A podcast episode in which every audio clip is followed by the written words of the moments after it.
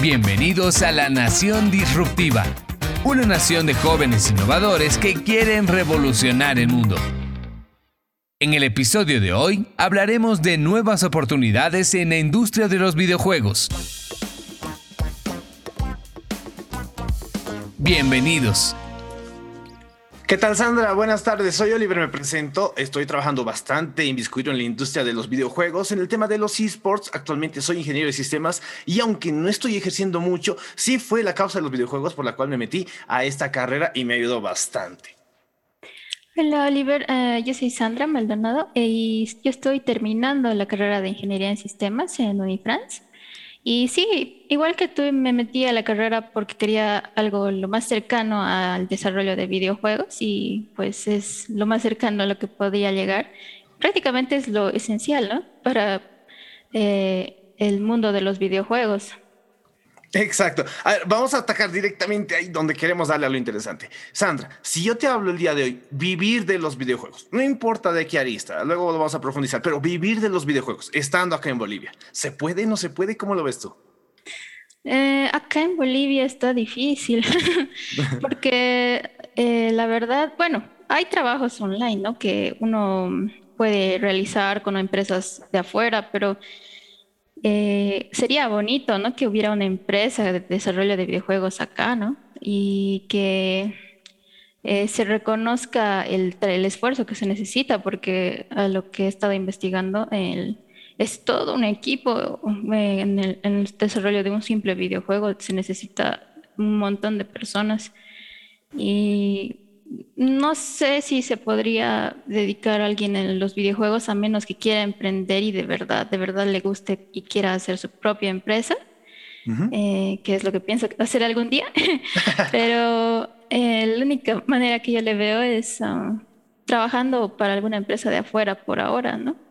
Exacto. Cuando uno dice, oye, de niño pensaba, yo quiero jugar videojuegos y que me paguen por hacer eso. Uno, eh, niño, estás loco, tienes que tener un trabajo de oficina, de horarios eh, comunes, que cumplas fechas, calendarios, informes y toda la cosa que significa mucho papeleo, que a veces termina siendo la opción por la que uno se decanta al no poder cumplir el sueño. Y es que sí parecía lejano, pero en la actualidad está sucediendo ya todo lo contrario, ¿no? Tenemos chicos que ganan dinero jugando a los videojuegos. Hay personas que ganan eh, patrocinando equipos de videojuegos. Hay mucha gente como tú que desarrolla y es parte de un equipo de, de, precisamente eh, todas las aristas de programación de un videojuego, no la animación, la graficación, eh, los bugs, los testers, están los, los, los, narradores, los que hacen el sonido. Entonces, hay un espacio para todos. Y si bien, como tú mencionas, Sandra, localmente puede que no haya un estudio de, desarrollo de videojuegos como tal, sí, y otro conocimiento que muchos eh, locales que trabajan, pero como que outsourcing, ¿no? que los contratan de afuera, no es nada difícil, tú en tu computadora estás programando, codificando y simplemente tienes que enviar el código como si fuera cualquier otro documento y así empiezas a desarrollar. Claro que no es lo mismo estar en un lugar cerrado con tu gente, con tu equipo, que tienes ese contacto personal que ahorita digamos que es un poco conveniente por temas de pandemia, pero sí todavía no se refleja a nivel local un estudio 100% boliviano que empiece a desarrollarse aquello. De todos modos, yo tengo entendido que tú ya estás bien inmiscuido en el tema de la programación de videojuegos, ¿no? Incluso has llegado a competir y alcanzar uno de los sitiales eh, primeros de, un concurso de desarrollo de videojuegos. ¿Cómo te fue en ello? Uh, pues fue un, una bonita experiencia. La universidad eh, hizo un un concurso de desarrollo de videojuegos y tenían, uh, una semana antes nos dieron clases con Unity para desarrollar videojuegos en 2D. Y después de esa semana y con los conocimientos adquiridos hemos realizado un videojuego y después se concursaba mediante el tema que nos habían dado y habían como bastantes juegos y bastante interesantes y lo que la gente se puede imaginar, lo que pueden crear. Y pues fue una bonita experiencia y al menos a mí me animó mucho más a, a, seguir lo que quiero hacer, ¿no? Que es el desarrollo de videojuegos. Me di cuenta que sí es posible. Y si es para ti. A ver, te pregunto, Sandra, antes de este curso de Unity que les dieron, ¿tú ya tenías esa atracción por el mundo de los videojuegos? ¿Te dio curiosidad cómo, cómo funcionan? ¿Has investigado por tu cuenta de repente? Mm, sí, eh, sí, yo estoy muy metida en mirando y, por ejemplo, el Unreal Engine, ando mirando el cómo se desarrolla ahí los videojuegos, también en Unity. Eh, también eh, los assets, cómo se realizan, por ejemplo, en, 3, d Studio Max, en Blender. Eh, es cuestión de, yo creo que es cuestión de investigar, investigar y ser bastante autodidacta. Y porque hay un montón de información para poder empezar a hacer un propio videojuego. Hay un montón. Totalmente, lo que has dicho es clave, no solamente para el mundo de los videojuegos, para cualquier cosa, autodidacta.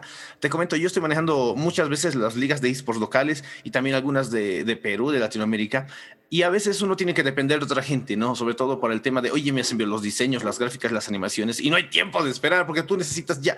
Entonces, igual que tú, yo me tuve que meter a aprender Photoshop, After Effects, el Illustrator, sin que nadie me enseñe. Entonces, YouTube, tutoriales, foros, y uno aprende, aprende metiendo mano, tal cual tú hiciste. Y ahí te das que es tu pasión y es lo que te gusta, porque tú, porque eh, no necesitaste que alguien venga y te diga, hey, Sandra, ponte a investigar esto, necesito que se... No, no, no. Pues yo, ¿qué necesito para hacer esto? Ah, necesito, te metiste a buscar. ¿Qué necesito para este otro? Ah, ya, voy a tener que aprender esto y lo estás haciendo. Entonces, es algo bien interesante. Sandra, tengo una experiencia. Yo no sé si te ha llegado a pasar, por ejemplo. ¿Tú, tú cómo te, te, empiezas a familiarizar con el mundo de los videojuegos? ¿Qué videojuegos juegas y en qué plataformas, o en PC o en celulares? Ah, yo soy Team PC. Ah, bien, eres de las mías entonces. sí, no, nunca tuve Play y creo que nunca voy a tener porque es muy caro. Los juegos son muy caros, en cambio la PC te corre lo que quieras, pues, eh, y a la calidad que tú quieras, y además, no, yo soy Team PC, es más cómodo inclusive. ¿Y qué juegas? Uh, varios juegos, League of Legends, Valorant, eh, eh, jugaba StarCraft antes, cuando era más changuita, ya no. y, ¿qué más? Y me gustan mucho los juegos de historia, como Tomb Raider y The Witcher. Eh, vale, eh, Assassin's Creed también, el Valhalla. Estoy esperando a que baje el precio. Ahora, ¿a qué venía mi consulta? Tú, tú estás atacando el mundo de los videojuegos como algo que de repente, no digo que sea no muy convencional, pero tal vez no muy visto acá, eh, ver a las chicas, meterse el mundo del gamer, de los videojuegos. ¿Has sentido tú desde el lado de jugadora primero y luego como desarrolladora alguna especie de barrera que hayas tenido que surtir en esta tu carrera de, de, ambos lados, como jugadora primero y luego como desarrolladora? Uh, como jugadora, sí me he topado con gente bastante molesta, eh, que, no sé, te insultan solo por uh, que eres mujer y tus habilidades que no son las mismas y que bla, bla, bla. Pero uh, también hay, por lo menos estos, estos últimos años, esto te estoy diciendo años atrás, cuando eh, League of Legends de 2012, así. ahora no he sentido tanto y al menos he visto que se han mejorado mucho las políticas de uh, protección a las mujeres, por ejemplo. Y ya los baneos, por ejemplo, son más fuertes. Eh, si, si, banean a un jugador por uh, acoso sexual y cosas así, es, es, más fuerte ya la penalización. Ya se lo toman más en serio y eso es muy bueno. Eh, el, en el área de desarrollo eh, no he encontrado ninguna barrera. Me gustó que en el taller la que nos enseñó era una mujer y me di cuenta de que, o sea, ser mujer no es un impedimento para mí en lo absoluto. Y porque yo al primer, el primer año de mi semestre me sentí un poquito intimidada porque éramos, creo, cuatro chicas en un grupo, en un curso de 60, creo. y yo era de, ay, yo creo que me he equivocado. Eh, pero no, no, y tengo varias amigas con las que jugamos también, o sea, eh, ya no siento esa diferencia que había antes, que era un poquito más fuerte. Súper. Te preguntaba esto porque precisamente esto se empieza a ver reflejado ya a nivel internacional.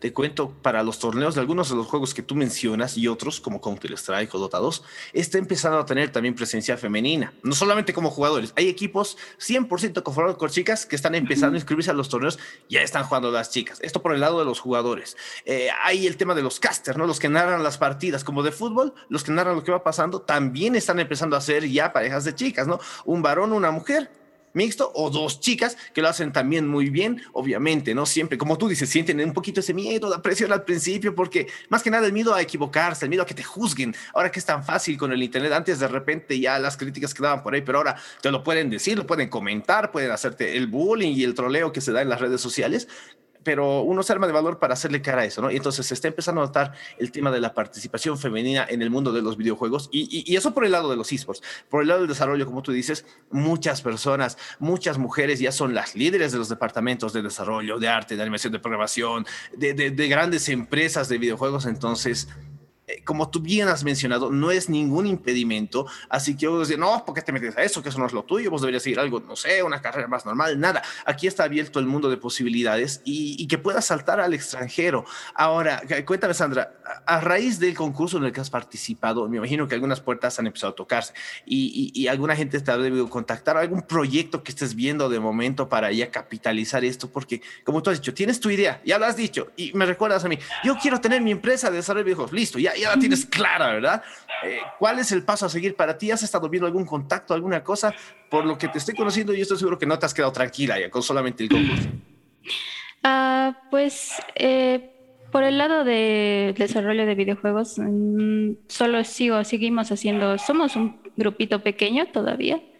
Eh, yo hago la parte de la programación, tengo un amigo que estudió en Estados Unidos lo que es la animación la animación 3D y la animación 2D, que es bastante capo y sus dibujos son muy lindos. Él hace la parte del diseño y la animación, yo hago la programación. Y no sé si, no sé si has escuchado de este juego que, si no estoy mal, que es Code Vein, que ha sido, es un, es un juegazo tipo Dark Souls, pero hecho por dos personas. O sea, eh, es, es ese, ese jueguito me, me impulsó a no, no, no, no sentirme pequeña con este mundo de los videojuegos, porque eh, me acuerdo investigando posgrados para esto de los videojuegos, el equipo era demasiado grande, o sea, los componentes que se necesitan es demasiado.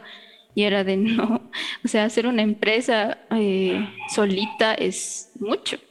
Pero este juego es desarrollado solo por dos personas y que sea tan lindo ah, desde el diseño y desde la programación. Eh, no, me, me, me impulsó a, con mi amigo, el, dijimos, ¿sabes qué? Haremos, tenemos las ideas, tenemos eh, los fundamentos y podemos hacer, no perdemos nada, porque al final eh, este mundo de los videojuegos y del desarrollo de los videojuegos es un intentar fallar, intentar fallar hasta que te salga. Eh, por ejemplo, los creadores de este jueguito que se hizo bastante famoso, Among Us, tenían muchos juegos previos de celular, varios, pero no eran tan conocidos.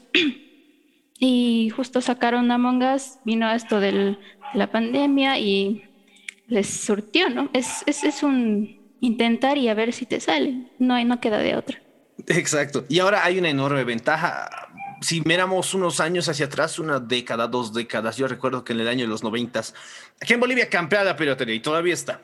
Ha bajado un poco el tema de venta de DVDs gracias a los videos en demanda como Netflix y demás, pero antes que era ir a comprar tu DVD 2x5, 3x10, no sé cómo era la cosa, buscabas las películas, estrenos, o ni siquiera había llegado al, país, pero ya había la película grabada, es de cine, no tiene voces, no tiene risas de fondo, pero uno se daba modos, ¿verdad? Y, y cuando uno pensaba en vender videojuegos 10 años, 20 años atrás, ¿cuál era el medio de físico eran con CDs, con DVDs. Entonces uno decía, uy, no, si quiero vender juegos, necesito manufacturar y poder tener esa cadena de producción de desarrollar el videojuego, que impriman las cajas bien bonitos, con los estuches, el CD, manuales. Entonces se te hacía complicado y decías, no, esto no es para mí.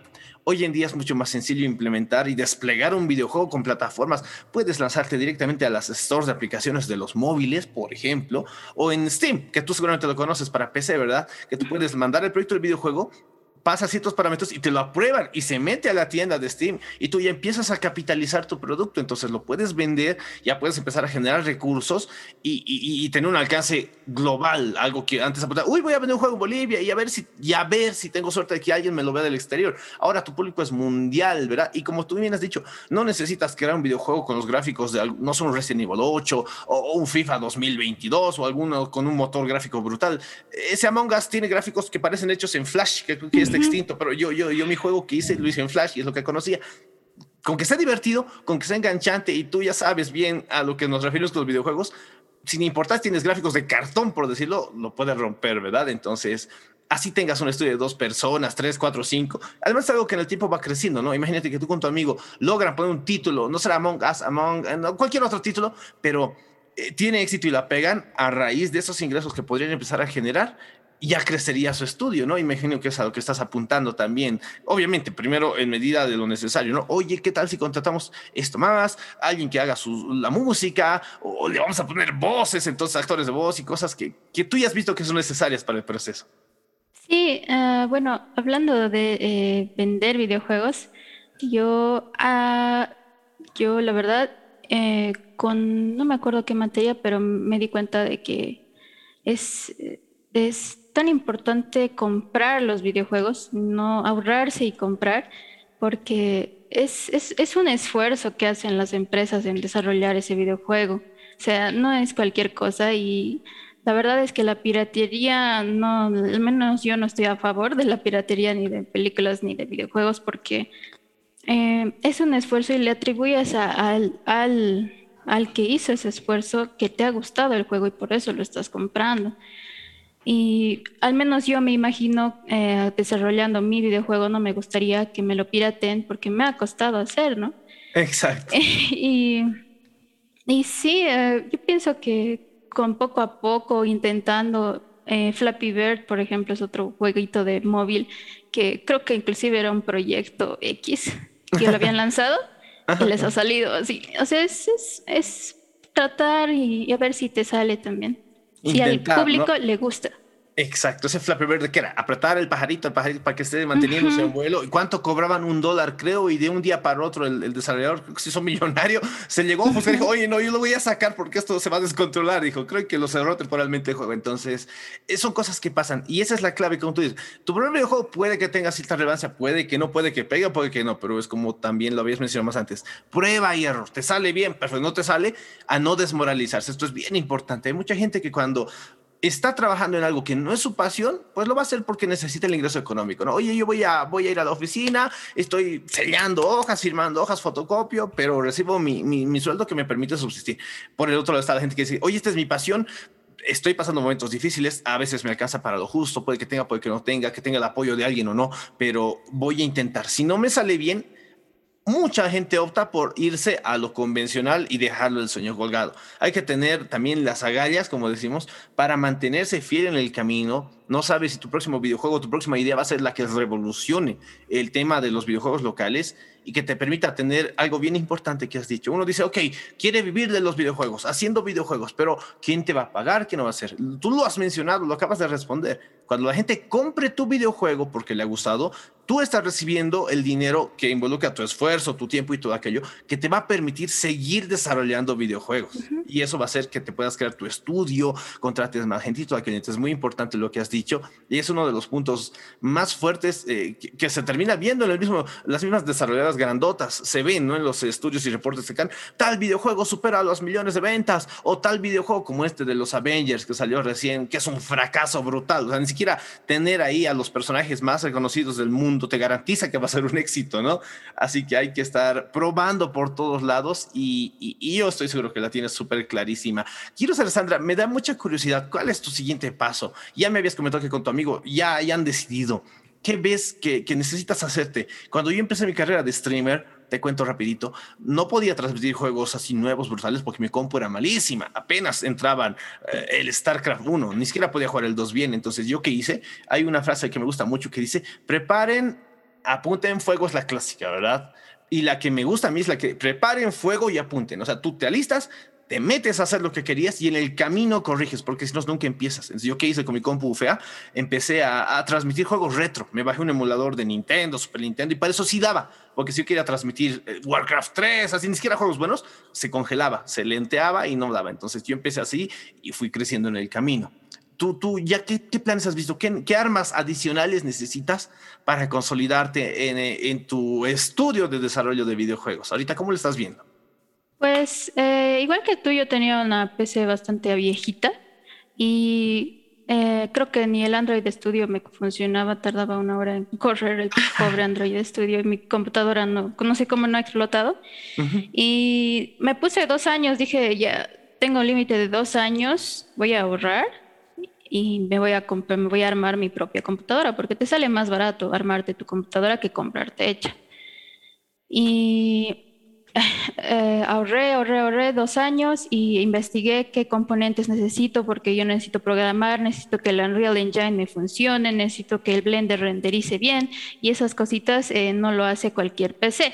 Necesitas una buena PC. Entonces ah, ahorré y me la compré y con eso prácticamente, si quieres desarrollar videojuegos no necesitas nada más. El Unreal Engine es gratis, el Unity es gratis Solo necesitas ganas. Eso es bueno.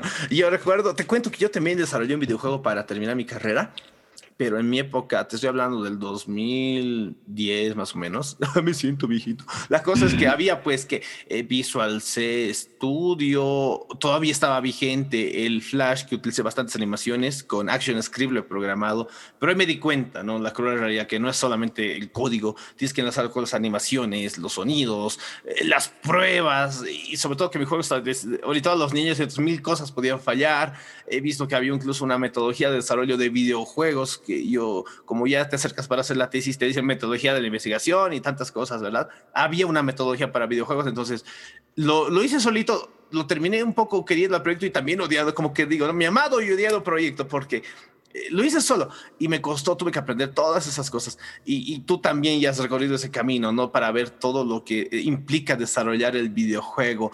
Ya que tienes el equipo de PC, eh, estarías apuntando entonces a hacer algún proyecto? ¿Tienes algo ya entre manos con tu amigo que estén así como que ya boceteándolo o de repente ya en una etapa alfa, beta, por ahí? Todavía, bueno, con mi, mi compañero se está encargando de hacer los diseños de los, de los assets. Él está haciendo los dibujos. Yo me estoy encargando más de la historia en sí, del, del jueguito. Todavía estamos en, ah, estamos desarrollando la idea pero estamos haciendo, o sea que muy pronto, muy pronto. Eso es lo importante, que lo estén trabajando. Sandra, ah, más allá de las barreras, ¿tú qué oportunidades ves? Más allá también de ser varón, mujer y todo eso, acá en Bolivia, ¿tenemos oportunidades para crecer, tal vez no localmente, pero que descubran nuestro talento a manera internacional o, como, como algunos desarrolladores para que nos contraten, subcontraten, o de repente comunidades de jugadores para que jueguen nuestro producto? ¿Tú, tú ¿Crees que tenemos alguna posibilidad aquí en Bolivia o directamente todos tenemos que emigrar a otros países para desarrollarnos ahí? No, no. Eh, por ejemplo, hay esta plataforma que se llama itchy.io, donde si entras vas a encontrar un montón de videojuegos que son de desarrollo de personas que así quieren desarrollar videojuegos. Hay concursos inclusive. Hay concursos de con bastantes personas, a lo que he estado viendo, de temas de, de desarrollo de videojuegos y ahí puedes descargar el videojuego y probarlo y ahí pueden comentar las, las personas de que si les gustó esto deberían corregir y cosas, y así. O sea, no necesitas eh, salir a ningún lado lo que antes los papás nos animaban. Ay, mi hijo tiene que irse a trabajar al extranjero, que esto, que esto. sin ir lejos, hay gente que ya está facturando muy bien a través de Internet de manera local, ¿no? Y, es, eh, explotar estas nuevas tecnologías que se han venido dando y como también muchos saben, se han potenciado con el tema de la pandemia y todavía tenemos la presencia de, de este COVID-19 que se va a quedar un buen tiempo más que permite utilizar a, los videojuegos precisamente como un medio de distracción, que ha sido clave, ¿no? ¿Tú qué has hecho durante la pandemia, Sandra? Esos meses que estábamos encerrados. Jugar. Subir de liga.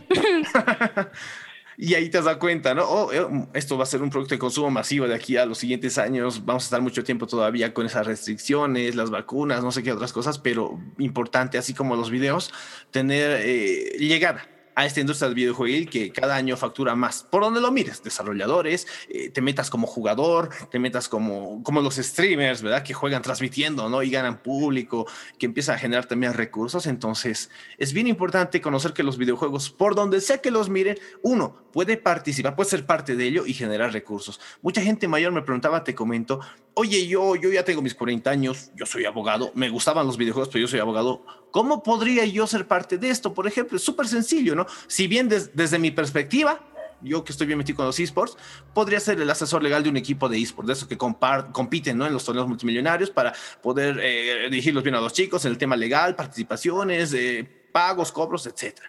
Por tu lado, como desarrollador, ¿cómo puede? Sabes que hay un fuerte componente legal ¿no? en el desarrollo de un videojuego. Muchas veces instalamos un juego, next, next, contrato, next, next, next, next, sí, jugar al diablo. Y te pones a jugar, ¿verdad? Pero tú sabes que decías, odiarías que alguien te copie tu idea. Y precisamente ahí está la parte legal, ¿no? En los términos y condiciones.